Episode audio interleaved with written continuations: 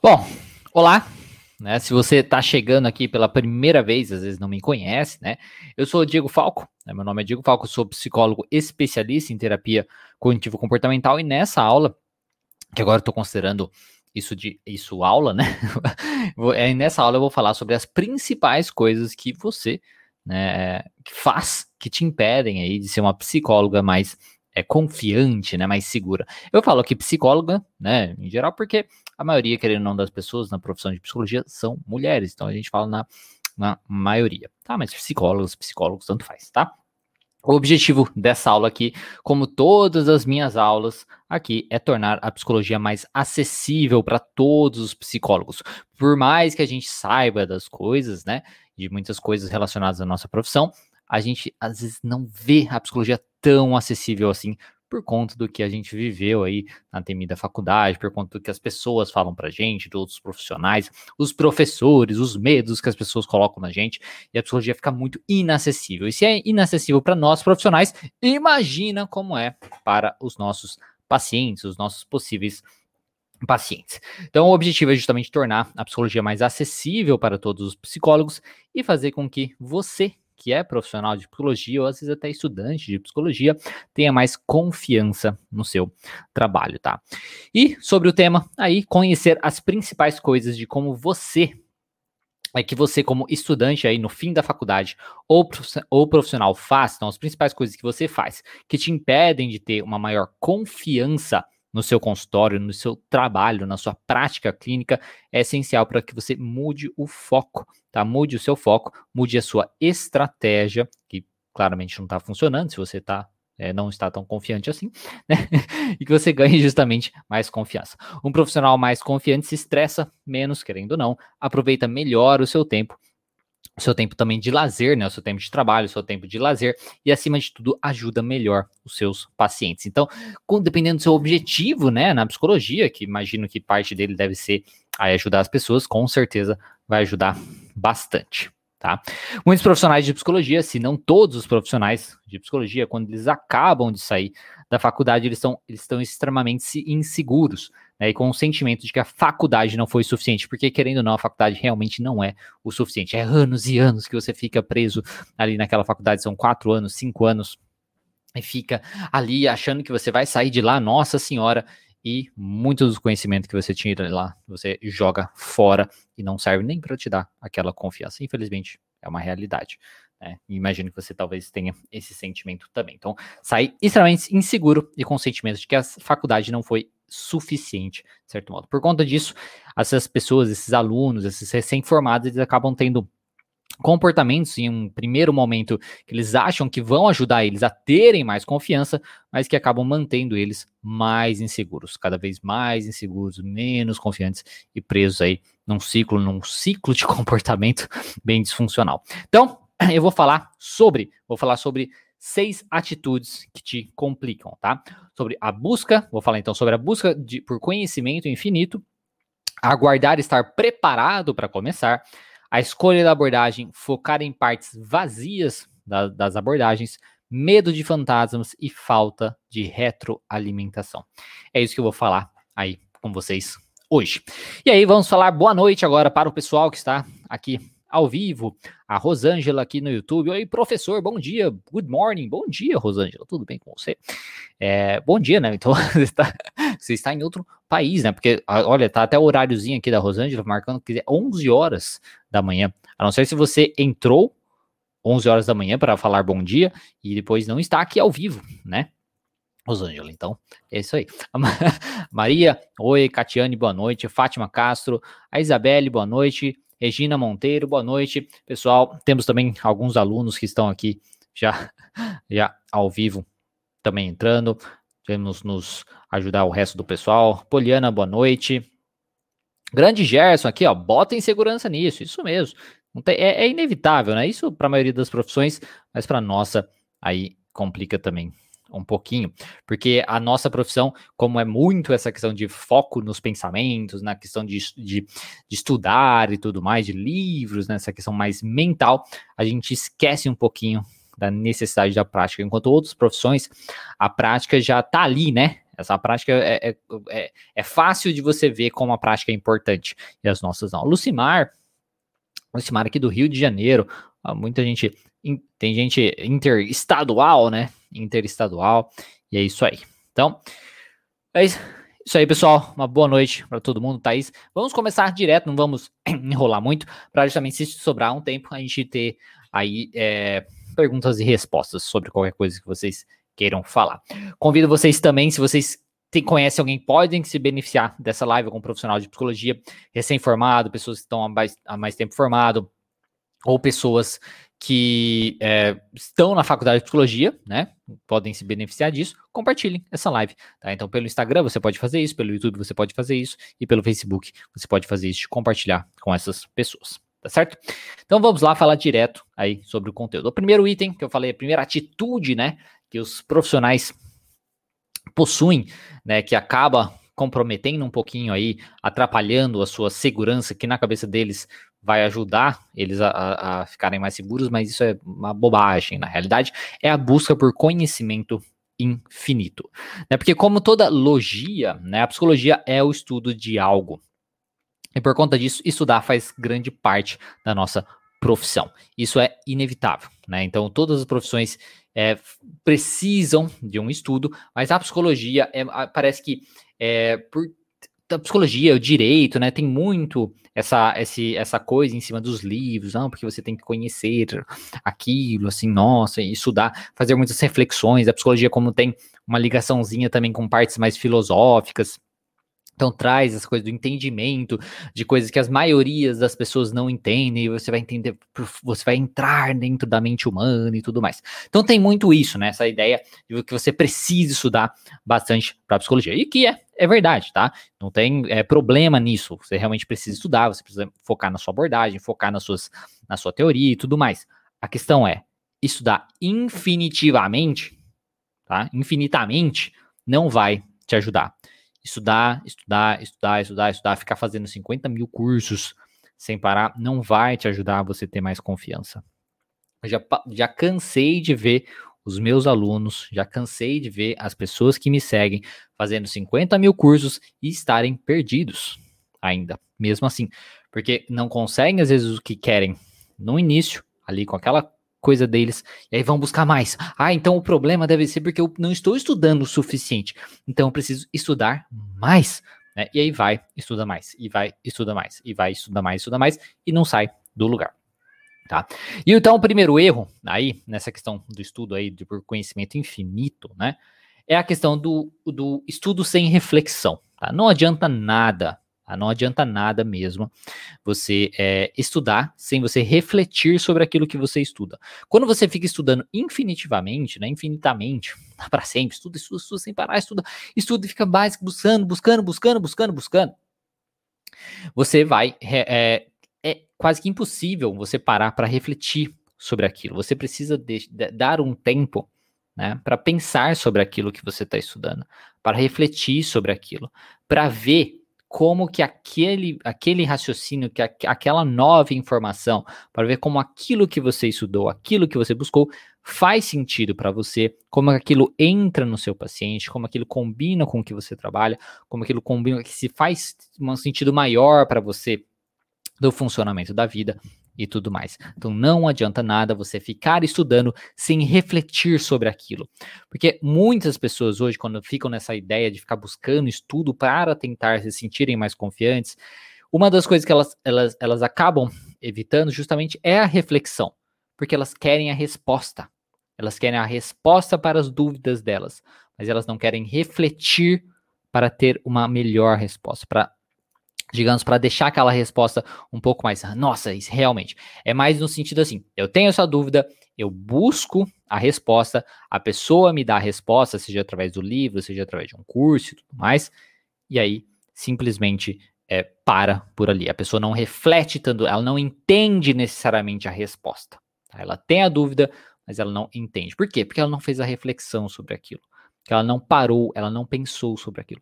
Isso porque bem provável, bem possível, tá? um possível erro, como eu estou colocando aqui, é o estudo sem reflexão. É a questão de você ficar buscando, buscando, buscando, e você não tem nem tempo para sentar e refletir. para sentar e pensar, tá? Na vida, em você como profissional, no seu paciente e por aí vai. Tá? O segundo erro nessa questão aí da busca por conhecimento infinito é, são estudos que você ficar estudando estudos que é, se complementam de certo modo, só que sem ter entendido a parte inicial. Então, assim, às vezes você estuda um básico de alguma coisa, mas você não entendeu direito aquele básico. Você ainda não, não, não fez sentido para você ainda, tá? Você ainda não fez a, a devida reflexão sobre aquilo para conseguir absorver aquilo, entrar na sua memória, entrar na sua prática e tudo mais. E aí você, poxa, não tô entendendo ainda, não tô seguro ainda. Aí, poxa, então acho que eu tenho que estudar uma coisa que complementa. Porque, na verdade, tem o. o é igual aquela coisa na faculdade que tem a álgebra 1, álgebra 2, né? Tipo, eu tenho que estudar o 2, a parte 2. É por isso. É por isso que eu não tô entendendo. É por isso que eu não tô tão seguro assim. Aí você vai estudar uma coisa que complementa aquela parte 1 sem ter necessariamente entendido. Isso que, que isso vai acontecer é só confundir mais a cabeça. Isso é outra coisa também que eu vejo muitas pessoas, seja pacientes meus, sejam é, pessoas que me seguem, sejam os meus alunos. Essas questões aí de você ficar buscando, buscando, buscando, sem ter entendido o básico. Porque se você está até vendo coisas que se complementam, que fazem sentido numa linha, mas você, se, essa, se esse começo da linha não está certo, não dá, não vai rolar, vai estar tá cagada aí no meio. O erro 3 é estudos que se contradizem. Né, criando ainda mais confusão, porque às vezes você não entendeu também direito o básico de alguma coisa, aí você quer estudar o mais, ah não, então na verdade eu preciso estudar uma outra coisa, para ver se complementa, só que na verdade você está estudando uma coisa que contradiz aquele estudo inicial. E aí esse estudo, que acaba contradizendo aquela coisa inicial, te traz ainda mais confusão do que fazer com o seu paciente, do que trabalhar na sua clínica, ali, de como você tem que pensar, de como você tem que agir. E aí, isso acaba criando ainda mais confusão e, invaria invariavelmente, deixando você ainda mais inseguro de como se comportar, do que você precisa fazer. Outra coisa, um erro 4, né? Estudo sem prática para ver como a teoria difere da prática. Teve até uma colega que colocou aqui, não, que a insegurança é, faz parte, sim, a insegurança faz parte mesmo. O problema é quando essa insegurança te impede até mesmo de você começar, de você fazer as coisas. Então, porque não adianta nada você estudar, estudar, estudar, estudar sem praticar aquilo que você está estudando, porque você precisa ver como, em quais pontos, em quais partes a teoria difere na prática. Seja ela diferir na prática de um modo geral, seja ela diferir na prática para você, para você como profissional. Porque muitas vezes aquela, aquele tipo de abordagem para você, nossa, é excelente, para você faz sentido até certo ponto. Você tá ali entendendo e tal, mas quando você coloca na prática, você vê, poxa, aí para mim não tá dando certo. Eu durante a faculdade fiz psicanálise de Lacan, né? Então, nossa, gostava de psicanálise, mas assim, não entendia algumas coisas, ficava meio assim, ah, mas, mas era aquela coisa de. É, ah, eu, eu, eu, acho que eu não entendo, mas de um jeito normal, sabe? Que ninguém entende mesmo. ninguém entende, então vai nessa mesmo. Então vai, vai, vai, né? Aí quando coloquei em prática, depois que eu me formei, comecei a atender, aí que eu vi, poxa, não, não tá dando certo, né? Não, não é o jeito que eu, que eu acho legal de, de atender, o jeito que eu acho que um terapeuta talvez é, deveria se portar e tudo mais. Então, você, você estudar, mas você colocar em prática é muito importante. Então, um erro nessa questão de você buscar, um dos erros também de você ficar buscando esse conhecimento infinito, é você não se dar tempo de você praticar aquilo que você está estudando, que é onde você vai combinando as coisas e vai ajudar a direcionar melhor também os seus estudos complementares, eventualmente, e saber do que do básico você está conhecendo, saber do que do básico você precisa se aperfeiçoar, você precisa melhorar e coisas nesse sentido. E o quinto erro, aí o último erro dessa questão do busca por conhecimento infinito que eu coloquei aqui, é achar que mais estudo é igual mais confiança. Eu acho que já deu para entender isso, né? Que não, não é. Tá? Não é. Mais estudo não é mais confiança, é, mais estudo não é mais inteligência, mais estudo é só, é no máximo, mais informação. E eu falo no máximo, porque porque você não vai lembrar de tudo, você está estudando coisa demais, você está estudando demais, e não faz diferença nenhuma, né? É, não importa o quanto você estuda, E você não vai ficar mais confiante porque você estuda. Quanto mais você estuda, mais você vai perceber que você não sabe de nada, né? Você vai mais, mais perceber que falta muita coisa. Que existem muitas coisas que você poderia estar estudando, que você poderia saber. Né? Quanto mais você estuda, mais você vai perceber isso. E você não vai ser um ser perfeito. Então, quanto mais estudo, não é igual a mais confiança. Agora, um estudo focado, tá? Se você tem um estudo focado, se você tem uma reflexão sobre aquele estudo, se você tem um entendimento daquele estudo, se você pratica aquele estudo e você aperfeiçoa aquele estudo, é aí que você ganha a sua confiança. Então não é tendo informações que você vai ganhar, ficar aí mais confiante, tá? Não é assim que funciona, tá? Se fosse, né, é, era fácil, todos os psicólogos seriam as pessoas mais confiantes do mundo, mas não são. mas não são. Então, é isso aí. Aí, o outro tópico aguardar estar preparado para começar. Essa é uma atitude também que complica e não te ajuda a você. Aí às vezes você acha que você vai ficar mais confiante, ah, vou esperar ficar preparado, né? Tipo, não, vou ficar, vou estar preparado e tal. Você precisa entender, né? O erro nesse ponto é, é achar que um dia você vai estar preparado. Então, você não vai estar preparado. Como a colega colocou ali também, né? Que você vai a insegurança faz parte. Sim, insegurança faz parte. Você sempre vai estar estudando. Você sempre vai estar crescendo como pessoa. Você, isso é, isso é verdade tanto como você é pessoa, né? É, você sabe como pessoa, assim, no, na vida, né, você nunca vai estar perfeito, você nunca vai ser. Você tem que ir em busca da sua melhor versão, mas você nunca vai chegar lá. Nessa questão profissional é a mesma coisa. Então você nunca vai estar preparado, tô preparado. Você tem que estar, assim, ah, decente. é igual o negócio da mãe suficientemente boa. Você tem que ser o, o, o profissional suficientemente, suficientemente bom. Você nunca vai estar 100% preparado. E assim como a mãe suficientemente boa, eventualmente vai errar, eventualmente vai falhar, eventualmente não vai saber de algumas coisas. Então, você não vai estar preparado. O primeiro erro é isso, achar que um dia você vai estar preparado. Porque daí você fica, aí até junta com a ideia aí do conhecimento é, infinito, né? Na busca do conhecimento infinito. Ah, eu vou estar preparado, eu vou estar preparado. E aí nunca chega lá. E aí fica nesse loop sem fim. E aí você nunca vai se sentir mais confiante. Você nunca vai, vai, vai fazer o que você quer. Você nunca vai, vai fazer o que você se propôs a fazer quando você entrou na faculdade de psicologia para ter o seu reconhecimento profissional, para você ter um sucesso, para você ter dinheiro, qualquer coisa assim, e também ajudar os outros, tá? Porque você vai ficar preso nisso. Aí você vai ser uma pessoa que vai fazer mestrado, doutorado, para falar para se chamar de doutor e vai ficar nisso. e vai ficar preso nisso. Um, cutuque aqui. Me levem a mal, então só, só, só tô zoando, pelo amor de Deus. Isso é outra coisa também, eu não, nem coloquei aqui, mas psicólogos se levam muito a sério. Não se levem então a sério. Tá? Enfim, o erro 2 dessa questão do aguardar estar preparado para começar é não entender que a preparação, o desenvolvimento profissional vem de um conjunto, tá? Com, com um conjunto que eu já falei é um pouco antes, que é do estudo. Você vai ter que estudar, você tem que refletir sobre aquilo, você tem que praticar e adaptação. Então é um conjunto de estudo, reflexão, prática e adaptação. É isso que você precisa fazer. Então você precisa estudar, uma coisa. Então, ah, beleza, peguei alguma coisa focada, é isso que eu vou estudar. Estuda, né? Estuda. Estudou, reflete sobre aquilo, absorve aquilo, tenta entender aquilo, tá? Pratica, coloca em prática ali, depois adapta? Depois você vai adaptar, conforme você colocou em prática e viu ali a, a, a, o, que, o retorno daquilo, né? Aí você tem, então, uma adaptação. Você adapta aquele processo para melhor entrar em você, para melhor entrar no seu paciente, para melhor aquilo. E aí, baseado na sua adaptação, você vai entender o que você precisa buscar mais de estudo. O outro tópico é a escolha da abordagem. Quais são os erros aí a respeito aí da escolha da abordagem? A Gota tá falando que ama o humor do Diego. Que bom.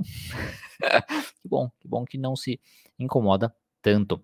É, Muitos, ela tá falando que muitos parecem haver com medo de julgamento. Sim, medos de julgamento dos pacientes, como você colocou aí, dos clientes, mas também medo de julgamento dos outros profissionais, tá? Isso é maior ainda. Dos pacientes entra mais na questão, nem tanto do julgamento, mas na ideia também entra, mas o principal é de não conseguir ajudar, de fazer alguma coisa errado. Né, com o paciente. E na questão do, de julgamento, o que é mais forte é o julgamento dos outros, outros profissionais. Esse é, um, é uma coisa que muitos psicólogos possuem, um medo tremendo de que outros profissionais, porque se a gente, é, querendo ou não, na faculdade, eu acho que a gente cresce com isso. Isso é uma, uma tristeza que a faculdade traz é, pelos professores. Minha faculdade foi assim, não sei se os outros profissionais tiveram essa experiência também, mas os professores né, são muito julgadores. É, sempre tem, ah, porque o tal profissional vai. Então, tipo, é uma coisa assim, é, eles, a gente sai da faculdade vendo muitos profissionais, muitos professores, muitas pessoas julgando outros profissionais. Julgando, assim, e por coisas muito bestas, às vezes. Às vezes, simplesmente porque o profissional é de outra linha teórica. né? Então é uma coisa que a gente sai da faculdade já com esse medo por conta disso. Ao mesmo tempo que a gente tem esse fantasma, que eu já até vou falar disso, do fantasma do conselho de psicologia que vai te julgar, que vai te punir de alguma maneira, sai com esse medo, com esse monstro, assim, com essa coisa. Então a gente tem muito medo disso, né? A maioria dos profissionais. Isso é um grande problema, tá?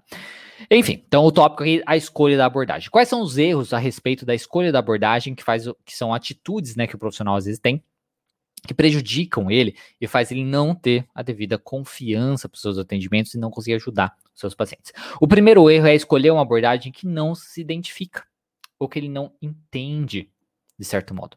Se você não se identifica com a sua abordagem, ou se você não entende a sua abordagem, vai ser muito mais difícil você ter confiança naquilo. Eu, quando fiz faculdade de psicologia, até mesmo minha mãe, que é psicóloga, quem acompanha sabe, ela também pensava isso, tanto é já discuti, né, entre aspas, assim, com ela sobre isso, é, na necessidade que, até, até na minha terapeuta, até minha terapeuta, eu acho que eu já discuti com ela sobre isso. na época, que no sentido de é, você precisa saber psicanálise, por exemplo. Você precisa saber psicanálise para ser um bom profissional. Isso é mentira. Isso é falso. Isso não existe. Mas as pessoas têm isso na cabeça. É possível que muitos de vocês até achem isso. Né? Mas isso é, é, é, é. Eu esqueci a palavra que eu ia falar. Mas enfim, é, é mentira, é falso. Tá? E e essa, essa questão, né, de eu pensar isso também quando eu estava na faculdade, fez justamente eu focar mais em psicanálise, porque eu já gostava da, de uma linha mais comportamental. Mas fez eu focar mais em psicanálise, por exemplo, até mesmo de Lacan e tal, né, que era ela que tinha principal ali na faculdade. E no fim das contas eu não entendia tão bem. Além de não entender tão bem, né, ficava muito mais naquela coisa de, ah, tá. Era uma coisa, porque nem é, faltava algumas coisas assim muito práticas, tipo, eu lembro na supervisão até hoje, é, de uma, uma, uma, aluna perguntou, mas que o professor falava assim, por exemplo, ah, que você no começo começa com o paciente é, na cadeira, então na poltrona, né, você é diferente do paciente e tal, e eventualmente ele vai pro divã, né. Aí uma aluna perguntou, é, tá, é, mas quando? Né? Quando, quando que eu vou saber ali a hora, é, ah, até a Agatha tá, acho, a Agatha tá, tá colocando, acho importante sim, mas aí que tá, Agatha, por que é importante? Acha por quê? Baseado no quê? Né? Porque a, todas as outras linhas de terapia têm a sua teoria, o seu funcionamento, entende o funcionamento da pessoa, sabe como trabalhar aquela pessoa e acabou. Por que é importante? Né? Eu acho que essa, esse, se questionar isso né, e não dar respostas vagas ou respostas do porque sim, porque eu acho, né? Mas enfim, aí perguntou o professor, né? Tá, professor, quando que eu vou saber então quando a gente sai desse, dessa dinâmica, um diferente pro outro na cadeira, para ir para o divã, né? O professor falou: Você vai saber a hora. Você vai saber. Aí fiquei, ah, tá.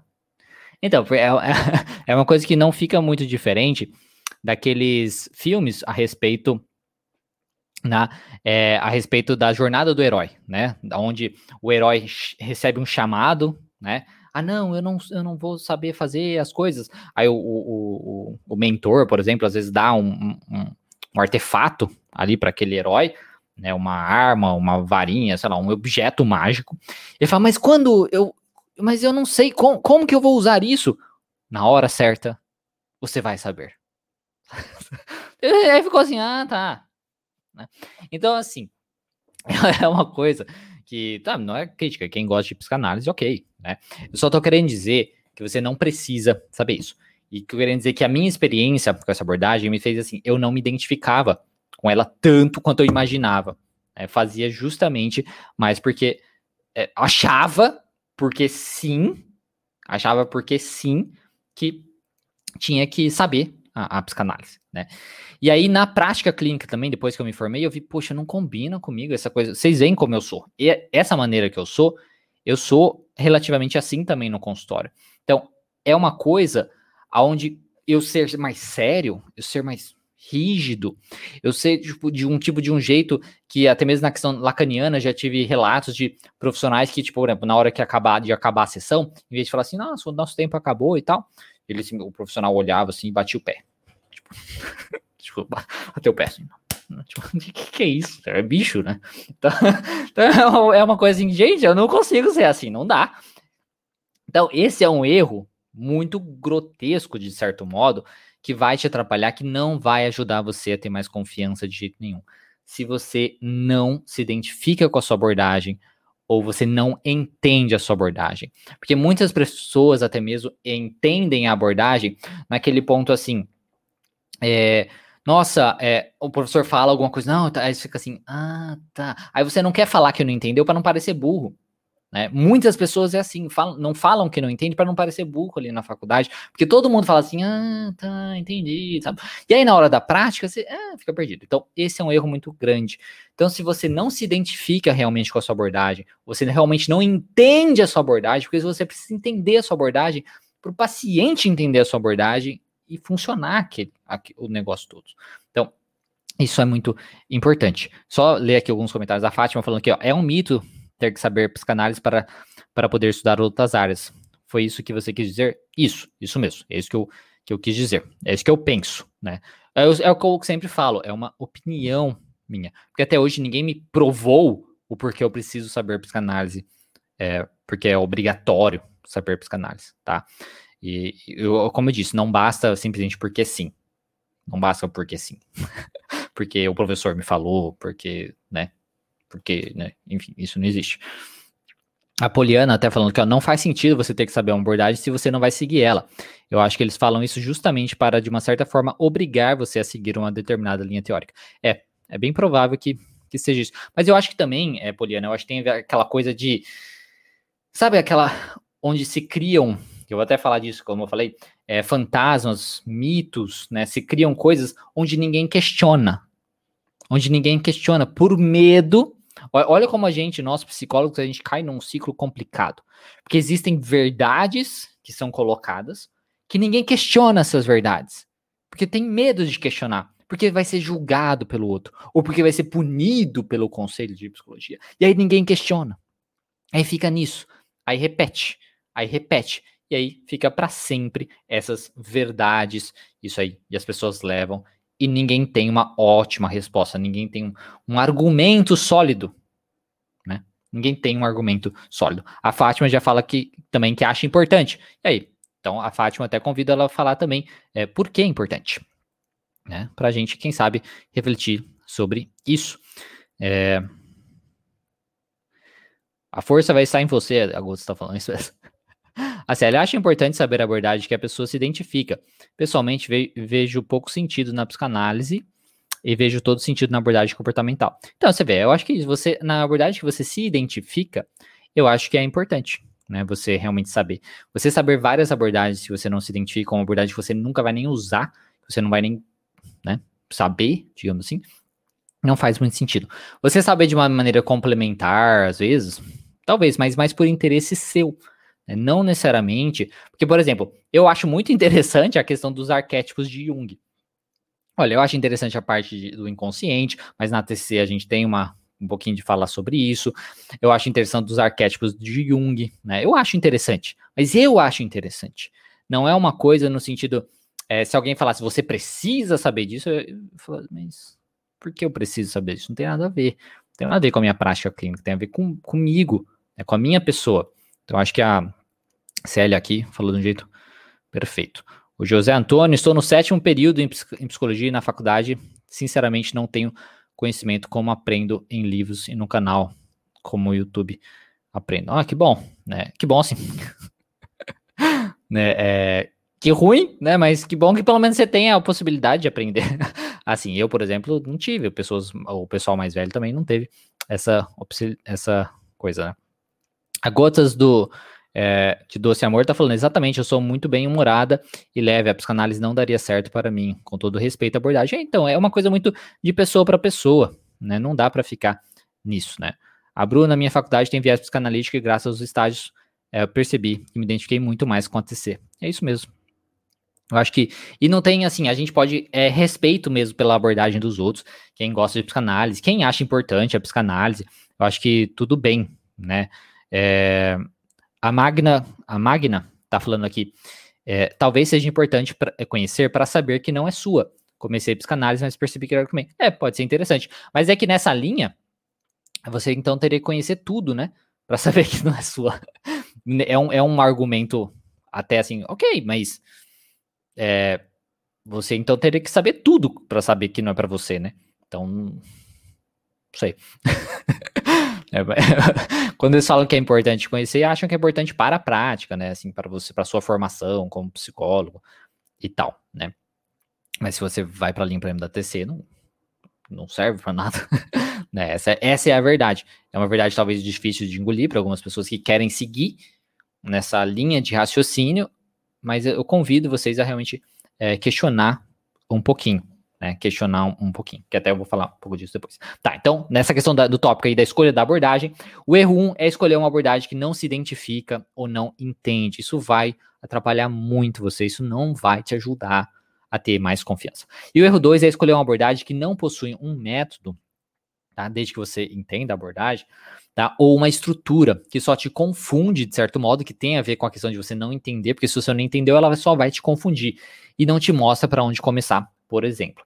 Algumas, porque isso eu falo assim, algumas pessoas estão ok com isso, com a abordagem não ter um método, não ter uma estrutura, não te falar onde começa. Algumas pessoas estão ok com isso. Como, por exemplo, eu citei nesse exemplo aí, do ah, você vai saber a hora disso. Enquanto a, a aluna que fez a pergunta, ela, para ela, ela precisava saber um, um momento, ela precisava saber, tipo, mas eu preciso de algo mais concreto.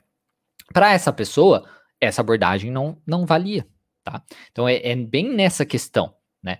O meu, por exemplo, o, o, o, o meu, a minha, a minha, a minha coisa da questão, dessa questão onde na, na psicanálise também não tem necessariamente esse método, isso também me incomodava, isso também era uma coisa que incomodava. Então, para pessoas mais práticas, para pessoas que precisam de um certo guia, é um pouquinho complicado se você escolhe uma abordagem que não tem isso. Então, além de você se identificar com a abordagem, você entender a sua abordagem, é muito importante que você veja que tipo de profissional, que tipo de pessoa você é. Será que você é uma pessoa que precisa de uma abordagem que tenha mais um método de trabalho, mesmo na questão prática? vai além da questão de só entender o funcionamento humano, vai também da questão, tá, eu entendo o comportamento. Mano, tá, o que eu preciso fazer nas sessões? Como realmente eu vou colocar em prática aquilo e ajudar aquele paciente? Qual é o passo a passo, de certo modo? Existe um guia, existe um manual, de certo modo? Tá? Algumas pessoas precisam disso. Aí é uma coisa individual. Então, esse erro aqui é mais individual. Que se você for uma pessoa que é mais prática e está indo para uma abordagem que não é tão mais prática, você vai ser, vai ser difícil você ter mais confiança, porque você, você vai ficar buscando isso, nunca vai, vai, não vai, não vai achar esse método, não vai achar esse guia aí para você. Mesma coisa o contrário, a pessoa que é mais também, é, que é menos, né, é prática e tudo mais, e tá numa abordagem mais prática, isso que isso incomoda ela, também não vai ajudar ela a ter mais confiança, porque ela vai achar que ela não tá fazendo o trabalho que, que, o, que o psicólogo deveria fazer, certo? Não, mas isso, o psicólogo não tem que ser assim, o psicólogo não tem que ser mais direto e tal. Então vai incomodar ela, logo ela não vai ter mais é, confiança, tá? Então é muito isso, muito importante. Aí, é, bom, deixa eu ver aqui. Ó, a Magda está colocando aqui. No meu caso, a partir dos estudos além da faculdade, compreendi que não fazia sentido para o que eu pensava ser um tratamento em psicologia. A psicanálise não é psicologia. É que muitas pessoas é, tratam a psicanálise como se fosse a tipo, psicologia é psicanálise, né? Só que não, é uma abordagem, né? É uma abordagem, simplesmente. E é, é, enfim, é isso. é uma abordagem. Mas, e não tem problema escolher essa abordagem. Tem pessoas que se identificam, se dão bem, estão extremamente confiantes trabalhando com isso, ajudam as pessoas trabalhando com psicanálise, não é esse o problema. A questão é você, às vezes, ter essas verdades que não são verdades na sua cabeça e coisas nesse sentido, tá? É, uma coisa que a Isabelle está perguntando, Isabeli, acho, né? É, estou no segundo semestre de psicologia. Você acha que é importante escolher uma abordagem? Não. Segundo semestre, segundo termo, né? Segundo período, relaxa. vai conhecendo, né? Então vai estudando o que a faculdade já está te, te passando e aproveita que existe, existem, por exemplo, canais né, de outras abordagens e tudo mais para você estudar e você ver qual você se identifica, tá? Não, não, não, não se preocupe com isso agora, como eu falei, né? Eu terminei a faculdade, fiz psicanálise lacaniana. Depois da faculdade, eu fiz um curso introdutório de TC, vi, nossa, isso realmente é para mim. E aí eu comecei aí a comecei, aí comecei a atender na TCC, comecei a minha especialização, vi a importância disso e depois montei meu curso introdutório. e o livro essencial da TC também, que é o é introdutório da TC, para isso, para ajudar essas outras pessoas, assim como eu, tá? Mas enfim, tá. Então esse era o tópico, escolha abordagem. Outro tópico é focar em partes vazias das abordagens. Essa daqui é principalmente para as pessoas que fazem aí, que trabalham com a terapia cognitivo comportamental, por exemplo, ou a terapia comportamental e tudo mais. O erro 1 um, nessa, nessa, nesse tópico, nessa atitude aí, é buscar técnicas, isso é uma coisa que quem me acompanha sabe que eu repito muito isso, é buscar técnica sem saber os fundamentos da técnica. Ah, então é ficar buscando, ai, que técnica eu uso para tal coisa? Mas que técnica eu uso para tal coisa? Mas que técnica, mas que técnica, mas que técnica? Não adianta nada você ficar buscando técnica, você ficar buscando as ferramentas, que isso aqui é outro erro, mas na verdade é a mesma coisa, que é buscar ferramentas sem saber os fundamentos da teoria. Então você precisa saber os fundamentos da técnica. Não adianta nada. Ah, vamos por técnica, tá? Experimento comportamental. Então alguém fala assim: ah, eu preciso, o meu paciente é ansioso, ansioso social e tal. Que técnica eu uso para trabalhar com ele? Primeiro, existe a individu a individualidade de cada ser humano, individualidade de cada paciente. Então, apesar de nós termos um geral ali do que a gente pode fazer, então eu vou falar para essa pessoa. Olha, normalmente ansioso, ansioso social, uma das técnicas que a gente utiliza é a exposição. E aí? É a exposição. Tá, mas você entende o porquê usar a exposição? Você entende por que a exposição vai ajudar aquele paciente? Como vai ajudar aquele paciente? Se você não entende isso, como que você vai explicar, até mesmo explicar para o paciente a necessidade dele fazer a exposição, a necessidade dele enfrentar uma coisa que ele teme, achando na, na ideia, com o objetivo daquilo ajudar a melhorar ele. Então, você simplesmente saber a técnica, sem saber o fundamento da técnica, não te ajuda a nada. Então, focar em partes vazias das abordagens, sem ter o conhecimento daquilo, não vai te ajudar em nada. Tá? E aí entra o estudo com a reflexão que a gente falou anteriormente, tá? Ao mesmo tempo de buscar ferramentas e as técnicas sem saber o fundamento da teoria, porque como disse, o paciente ansioso social, tá. Mas como é esse, esse seu paciente ansioso social? Qual é a ansiedade social dele? Em que nível, em que momentos ela aparece? Como é o funcionamento dele? Como ela atrapalha e tudo mais.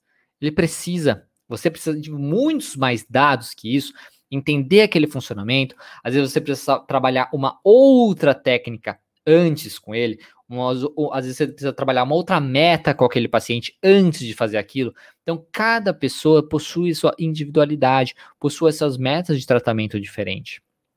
Se você não entende isso, você vai simplesmente aplicar uma técnica que não era o momento certo de aplicar a técnica, e às vezes você não vai saber nem saber o porquê aquela técnica é importante. Você, então você precisa saber quando aplicar a técnica, o momento certo para aplicar e por que aquela técnica funciona, serve.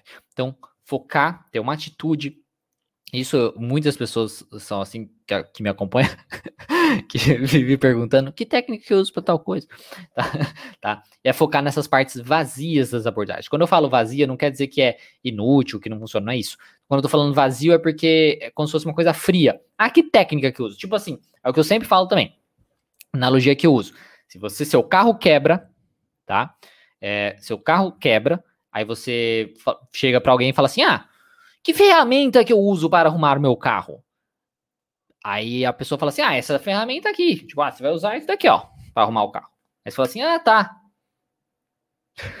Aí eu vou ficar, vou ficar batendo na roda, vou tentar, sei lá, relar no, no, no motor. Eu não sei usar a ferramenta.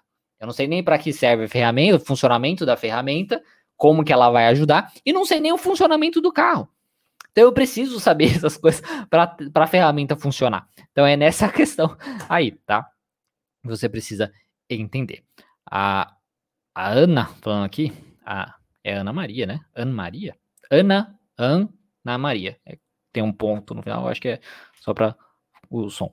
Técnica é uma ferramenta e saber usar. É, forma isso mesmo, isso mesmo. É, qual o momento certo?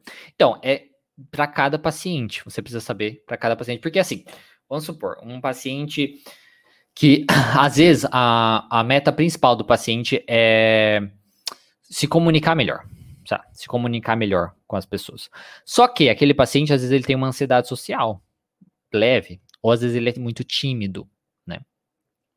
Então, às vezes, antes de você, às vezes, treinar ele se comunicar melhor, aprender a se comunicar, aprender a se portar e tal. Às vezes você precisa trabalhar com isso, com essa questão da timidez. Que muitas vezes a própria exposição vai ajudar nas duas coisas ao mesmo tempo, mas podem precisar ser feitas coisas antes. Então, você precisa ver com aquele paciente a priorização daquela questão, montar uma, uma, uma espécie de plano de tratamento, saber, ó, tá, então para a gente atingir aqui, a gente vai precisar desses outros passos antes e tudo mais. Por isso que é tão importante entender o funcionamento do seu paciente e você entender também como aquela técnica vai ajudar. Porque você entendendo como aquela técnica vai ajudar, vai te ajudar, vai te ajudar a saber é, o, que é o que é necessário para fazer o uso daquela técnica. A Vanessa aqui, qual livro você indica é, para estudar a técnica? Olha, livro principal de técnica é o livro de técnicas. Nisso daqui, ó. É o livro é, Técnicas de Terapia Cognitiva, Manual do Terapeuta. Então, se você quiser saber técnicas e tudo mais, esse é o livro principal aí de, disso. Né? Bom, Depois eu guardo. Tá? Então vamos. É, qual o livro base da TC? O livro base da TC é o livro da Judith Beck, que é o Terapia Cognitivo Comportamental, Terapia Cognitivo Comportamental, Teoria e Prática, tá? É, eu gosto de recomendar esse, gosto de recomendar o Aprendendo a TCC, que vem com vídeos, tá? Vem com vídeos do, do do Jesse Wright, ele dá a teoria, depois ele tem vídeos dele fazendo atendimentos e tudo mais. E também gosto de recomendar o meu e-book, que é baseado no meu curso introdutório essencial da TCC, tá? Que são livros básicos aí que dá uma, uma boa pincelada inicial para você já começar seus atendimentos nisso, tá? A Fátima falando que qualquer conhecimento a mais só nos enriquece. Eu acho que você está falando da da psicanálise. Sim, enriquece conhecimento a mais. É, só que isso não quer dizer que ela é necessária. Né? Eu acho que essa é a questão. O, o problema é considerar a psicanálise, por exemplo, necessária para você ser um psicólogo, para você, ou necessária para você ser um bom psicólogo. Acho que essa é a questão. Agora, é, não, eu acho legal conhecer a psicanálise. Um, um, pouco do conhecimento que eu tive na questão da psicanálise de Lacan, pô, bacana, me ajuda, é bacana para mim. Quanto mais conhecimento, é legal. Mas não que é necessário. Acho que essa é a, a questão aí, tá? É, Fátima, é isso que eu falo. Bom, vamos lá. É isso. Então, nessa questão de focar nas partes vazias das abordagens, é uma coisa que você às vezes fica tendo essa atitude, achando, ah, então eu preciso saber técnicas. Não, você não precisa saber técnica. Você precisa saber a abordagem. Você precisa entender a sua abordagem. A técnica é uma coisa depois. Depois que você sabe o funcionamento aqui. Então, aprende primeiro, pelo menos, como arrumar o carro, como o carro funciona. Depois você vai comprar a ferramenta para arrumar o carro. Não adianta você comprar antes de você saber, tá? Vai ficar muito mais difícil. E vai que você quebra o carro ainda. é mais ainda, né? É, medo de fantasmas. Essa é uma outra atitude que os profissionais têm, que, pelo amor de Deus, né, vocês veem como é a minha atitude, por exemplo. Eu sou uma pessoa que tem uma atitude mais rebelde, tá? Eu sou uma pessoa mais rebelde E eu sou tão rebelde que na adolescência eu era a pessoa que não era o rebelde clássico. né? Então eu, o rebe eu era rebelde de não ser rebelde. Então a rebeldia da adolescência é beber, fumar, né, não sei o que, coisa assim. E, e todo mundo achava que tava abalando fazendo isso. Eu, eu sou rebelde, mas eu ficava, mas caramba, mas se todo adolescente faz isso, isso não é ser rebelde. Ser rebelde, na verdade, é não fazer isso. E aí, então, o meu, o meu rebelde vai ao extremo de fazer rebeldia da rebeldia. Mas, enfim, eu não gosto, eu, apesar de eu adorar regras, né, eu não gosto de frescuras e nem de regras estúpidas, de regras sem sentido, de regras sem lógica, sem uma explicação que tenha sentido. Então, por conta disso, eu sou muito rebelde com essas coisas. Então, esse medo de fantasmas é uma coisa que eu acho que complica muito a nossa profissão, que é qual é o erro um disso, que é ser cagão. A maioria dos profissionais de psicologia são cagões. Cagões. Medrosos. Medo. Medo das coisas, de tudo. De tudo. Então, não questionam verdades. Não questionam verdades. Verdades que, na realidade, são opiniões. São opiniões sem fundamento. Tá? Opiniões colocadas pelos professores, pela universidade, por outros profissionais, pela faculdade, pelo conselho de psicologia, tá? Então, são cagões, tá? Não, não questionam essas verdades absolutas que na realidade são opiniões. Porque vamos questionar, gente, tá? Vamos fugir de medos, desses fantasmas que a gente tem que só empaca a gente. Empaca muito a gente. Eu não tô falando para fazer coisa que é considerada errada, não tô falando isso. Eu tô querendo dizer, vamos questionar coisas que não tem uma lógica, que não tem uma explicação sólida, que não tem uma coisa concreta. Vamos questionar. O Bruno tá colocando, sou rebelde, questione tudo. Questione mesmo. Tem que questionar. E o que a terapia cognitivo comportamental nos mostra, caramba, é questionar. A gente não tem que levar pensamentos, não é isso que a TC ensina? Pensamentos são ideias, não são fatos. Assim como essas verdades não são fatos, elas são muitas vezes opiniões. Como essa verdade que eu tô falando aqui, grande parte da live, de que você precisa saber psicanálise para ser um bom profissional. Isso é uma verdade que não tem um fundamento, pelo menos até então, ninguém me apresentou um fundamento. E como eu pratico aí há seis anos a, a, a, a prática clínica e nunca usei psicanálise na minha prática, prática clínica, isso nunca me prejudicou, então eu tenho até evidências para falar que não para falar que não é uma verdade. Então assim, e, então assim, não tem problema isso ser uma opinião sua. Não tem problema nenhum. Todo mundo pode, ser, pode ter sua opinião. O problema é considerar isso uma verdade. Então, isso é um erro que eu, que eu acho muito grande, nós, nós como profissionais de psicologia, que a gente deveria estar tá questionando, a gente deveria estar tá buscando, a gente deveria estar tá crescendo e pensando e refletindo sobre as coisas e mudando essa jossa toda, mudando a nossa profissão, mudando o mundo e as pessoas. Mas como a gente faz isso é questionando, não aceitando tudo. Porque um professor falou, porque uma faculdade falou, porque um colega falou, porque o cara do YouTube falou, tá? Mas essa é a questão. Então questione até mesmo eu, mas questione, tá? Mas questione. Essa é a questão. Então, esse é um erro que eu acho muito grande. Ter medo de fantasmas. Isso eu vejo muitos alunos tendo esse medo, muitas pessoas que me seguem tendo esse medo. Eu já tive muito esse medo. Isso acontece muito, muito, muito, muito. Tá? Uma vez é, na questão com, com, os alunos mesmo, lá no grupo, no grupo que a gente tem no, no grupo Premium, é, falando sobre a necessidade, por exemplo, de um contrato, né? Um contrato escrito, né? E tal. Não, porque é, o, tem um, um, órgão lá do conselho que fala porque vai, te, vai ser bom para você. Mas eu fiquei assim, bom por quê? Vai te ajudar no quê? Se, o paciente não pagar, você vai processar o paciente? Você vai fazer isso?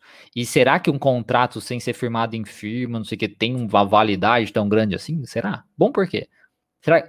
Tudo bem, pode estimular o paciente, às vezes, se você trazer esse argumento, estimular o paciente a pagar, né? Porque vai ter um contrato, o paciente vir nas sessões e tal.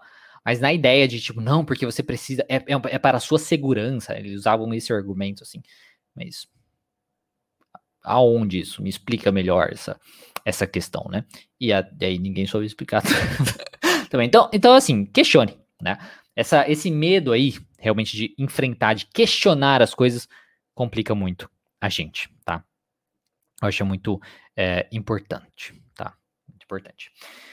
Outro erro nessa questão do medo de fantasma é repetir falas e movimentos sem a devida reflexão e pensamento individual. Você é um indivíduo. Todos nós, cada um de nós é um indivíduo, é uma pessoa individual aí. Você tem que ter a sua própria cabeça, seu próprio jeito de pensar. Não aceite verdades e falas das outras pessoas. Seja você mesmo. Aquela velha fala que adolescente adora falar, colocava no nick, colocava no nick do Mirk, e do, e do, do MSN, be yourself, né? Seja você mesmo, né? Então seja você mesmo, psicólogo, psicóloga, estudante de psicologia, né? Acho isso muito importante, tá? É um erro que muitos, às vezes, cometem de não serem eles mesmos, de ter a devida reflexão sobre as coisas. A Célia colocou aqui: questionei uma professora a respeito de um teste psicológico e ela disse que eu não poderia questionar tal teste. Eu considerei que o teste dava margem para interpretações pessoais do terapeuta. É. então, você vê. Eu acho que a gente tem que sempre levar a. a...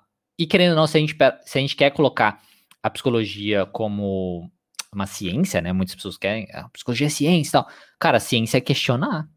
A ciência é questionar. Não, mas será que esse teste não, não leva a uma coisa enviesada do psicólogo, terapeuta? Aí fazer uma pesquisa sobre isso, olha que legal. Começa com um questionamento assim que leva a uma pesquisa para saber se isso é, né? Aí vamos pegar vários profissionais aplicando o mesmo teste, em, às vezes na mesma criança, no mesmo indivíduo, ver se tem um viés e tal. E aí, se eles chegam à conclusão que às vezes não, realmente não tem como, aí beleza. Aí você vai, eu imagino, né? Que você, né, é Célia, que você, você fala assim, não, tá, ok, então tem aí pesquisa falando que não, então, ok. então, mas é muito isso, é, é, começa com o questionamento. Então, isso a gente precisa, é, poxa, é, pensar um pouquinho nisso. A Vanessa até colocando aqui, ó, é, é necessário ir além dos muros da faculdade. O Thiago, principalmente sobre psicanálise. É, a gente tem que questionar tudo, não só sobre psicanálise, né? para não criar alguns, se não ser polêmicos, né? É necessário ir além dos muros da faculdade. Os maiores tesouros da psicologia aprendi estudando sozinha, buscando por fora. Isso mesmo. Né? E espero que você consiga refletir sozinha também, tirar suas próprias conclusões e depois discutir com as pessoas sobre isso. Né? A liberdade de expressão é muito importante para isso. Adilson, boa noite, Diego. Você é um excelente profissional, parabéns. Que bom, que bom que você gosta. Né? O Reginaldo, tudo que pode a criatividade, a liberdade de reflexão deve ser questionado, pois é através dos questionamentos que o ser humano e a ciência desenvolvem. Perfeito, é isso mesmo. Este é o ponto. É isso mesmo, Reginaldo. É exatamente isso. Quando a gente cessa, você não pode falar tal coisa, você não pode pensar isso, você está errado. Vai estudar, né? O povo fala, você vai estudar. Tipo, não é assim, né? Vamos no debate, vamos questionar e tal. Tá? E aí, a última atitude aí, que é importantíssima tá? Que muitos aí têm uma atitude que complica, que não ajuda você a, a, a, ter mais confiança, é a falta de retroalimentação. O que é retroalimentação? É feedback. Eu coloquei esse nome bonito para caso você tenha visto lá no fundo, ficar curioso, talvez, se você não conhecesse. Fala assim, nossa, o que é retroalimentação? É a falta de feedback. Na terapia cognitivo comportamental, às vezes, às vezes não, a gente sempre pede feedback no final das sessões. Eu, se não peço, é porque eu esqueci de pedir.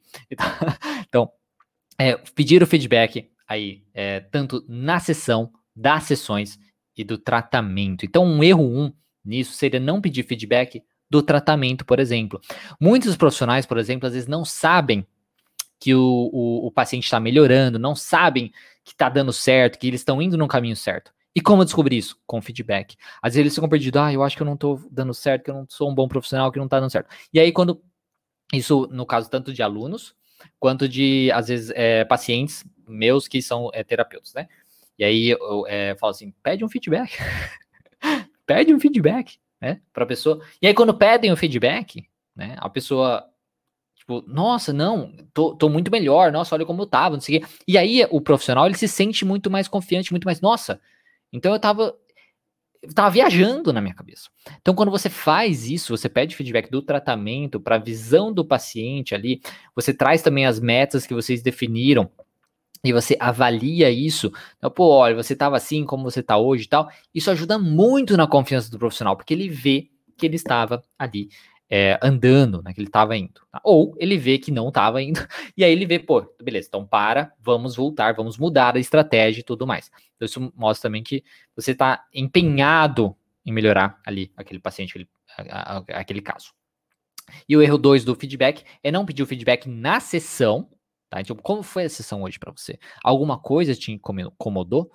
Eu falei alguma coisa que te incomodou? Tá?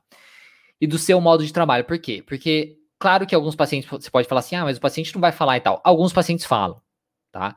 E alguns pacientes vão falar assim, nossa, não, nada me incomodou, na verdade eu gostei, na verdade tal, tal. Isso ajuda na sua confiança. Você vai tendo evidências de que talvez você é um, um, um profissional ok.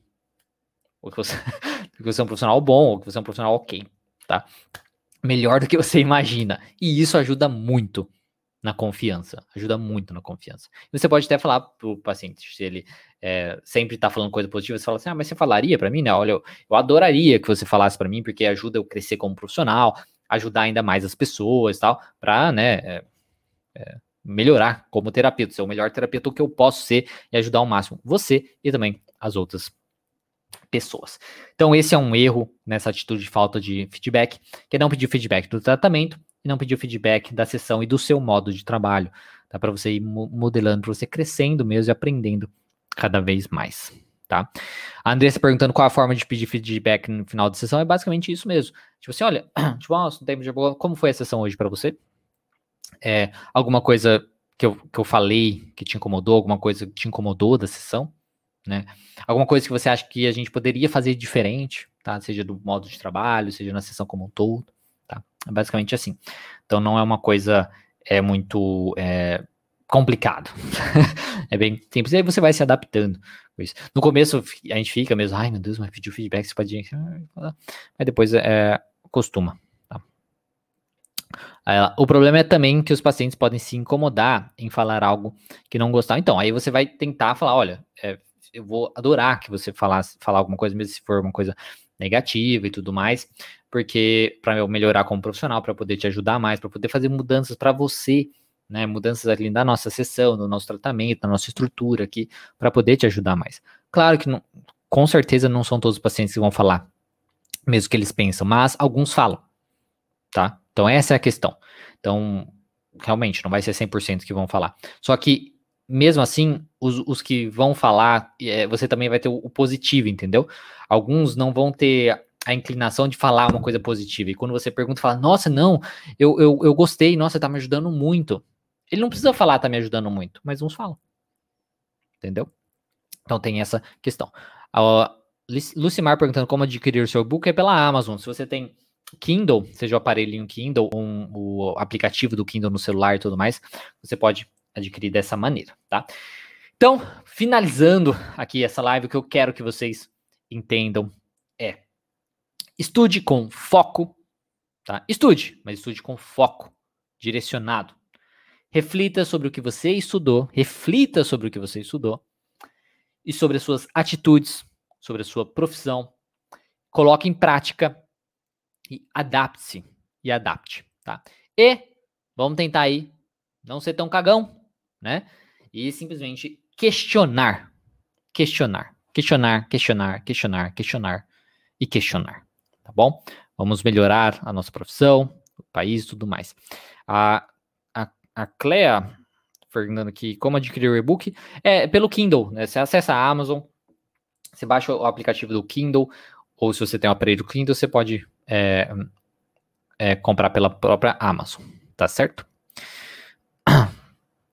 Só ver se eu tinha mais alguma coisa pra falar para aqui. A Vanessa, aqui o, o, pedido de feedback também faz com que o paciente sinta que o psicólogo se importa em prestar um bom serviço. A minha, a, a minha psi me pediu um feedback uma vez e foi o que eu me. Exatamente, perfeito. É isso mesmo. É o, mostra que você. A opinião do paciente importa. Né? Tipo, estamos aqui juntos. Estamos aqui juntos. Então, é eu e você, como um time. Então, a sua opinião importa. Então, quero saber de você. Eu quero saber de você. Tipo, o que, que você está achando e tudo mais. A Karen aqui sempre peço é, feedback para os pacientes e vejo, e vejo que ajuda bastante na confiança para os atendimentos e também os pacientes se vinculam mais e têm a oportunidade de rever as metas caso precise. Perfeito. Isso mesmo. E é exatamente isso, tá? Então, assim, é, tudo isso que eu falei aqui para vocês, lembrando, a live fica gravada, essa aula fica gravada. Confiram depois, tá? Mas você vê, falei muitas coisas que vocês podem já colocar em prática, tá? Para vocês terem um pouquinho mais de confiança. Espero que vocês tenham é, gostado, tá? A Gleice tá falando aqui, ó, meu feedback, ó, é, meu feedback da live foi enriquecedora. que bom, espero que, que, que, esteja sendo sincero. É, tá vendo? É isso aí. Mas que bom, fico feliz. Então é isso, pessoal. Eu acho que é, a gente consegue melhorar muito a nossa confiança. Essas aulas, principalmente de, de quinta-feira, as de terça também, mas de quinta-feira principalmente, eu vou focar bastante nessa questão de confiança do profissional, das psicólogas. Você vê que a maioria são é, mulheres mesmo, então a gente fala psicólogos, mas psicólogos e psicólogas. Né? Porque tem, tem uns, uns gatos pingados aí de homem. então, é isso. Então, uma boa noite para vocês, bons estudos, é, com foco, né? boas reflexões, tá? Qualquer dúvida, é só falar, né, deixa aí nos comentários, manda direct, manda mensagem, e é isso aí. Se você estiver vendo pelo YouTube, se você for novo no canal, se inscreve, dê um gostei, compartilha com as pessoas. Se você estiver vendo pelo Instagram, compartilha também, dê um gostei e por aí vai as coisas todas. Tá certo? Então, uma boa noite, pessoal. Durmam bem, um bom trabalho, bom descanso e até mais até terça-feira que vem. Hoje, hoje teve um vídeo novo no canal, amanhã tem um vídeo novo no canal também. E amanhã e terça-feira a gente tem outro encontro ao vivo. Então, até mais. E agora aqui no YouTube, uma boa noite também, pessoal. Tchau, tchau para vocês.